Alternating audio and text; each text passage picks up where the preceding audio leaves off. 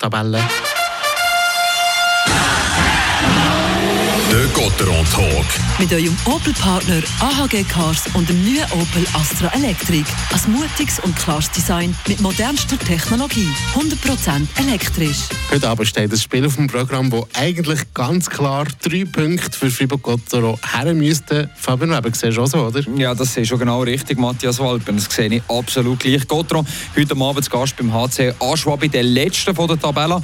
Erster gegen Letzter. Eigentlich geht es da nicht viel zu husten. Erst fünf Punkte hat Jurassi erkriegt. Ein Sieg und ein Sieg nach Penalty-Schiessen hat es gegeben. Die beiden Siege gegen Davos und Biel Sie sind zustande gekommen. Sonst siebenmal nach 60 Minuten als Verlierer vom Eis gegangen. Und vor allem zuletzt eben fünfmal in Serie verloren. Und das soll sich heute Abend ja wohl nicht ändern. Aber Achtung, immerhin Aschwa ihnen fünf Punkte bis jetzt alle zusammen daheim gerichtet.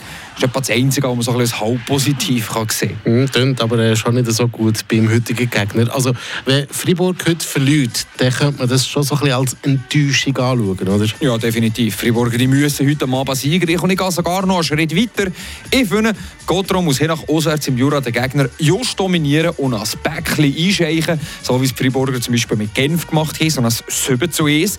Oder halt gar kein Gegengol bekommen, wie auch mal etwas, so der erste Shoutout für Reto Berra, finde ich noch schön. Liegt sicher drin. Aschwa bis jetzt in 9 Matches nur 17 Goal geschossen. Freiburg hat mit 33 fast das Doppelte so viel gereicht. Und hinter Jurassier alles andere als sauber. 31 Gegengol, der zweitschlechteste Erwerb der Liga. Gotron im Vergleich erst 20 Gegengol kassiert. Aber eben, die Spieler die sagen so alle zusammen, es gibt an Kinder einfache Matches in dieser Liga. Jedes Team kann gut Hockey spielen, man darf nichts und niemand auf die leichte Schulter nehmen. Das hat zwar etwas, aber gleich, Anschwung muss man einfach vorputzen, wenn man in Playoff will. Da gibt es auch keine Diskussion. Wenn wir also doch hoffen, dass du da recht behaltest und die Freiburger nicht auswärts in Bruntrud über den HC Aschwa stolpern. Wie steht eigentlich der Christo Dübe heute seine Linie zusammen? Praktisch genau gleich wie am Dienstag auswärts zu Lausanne. Die einzige Änderung kommt im Goldstand. Der Reto Berra steht um zwischen den Pfosten, obwohl der Brian Rüger zu Lausanne sehr gut gespielt hat.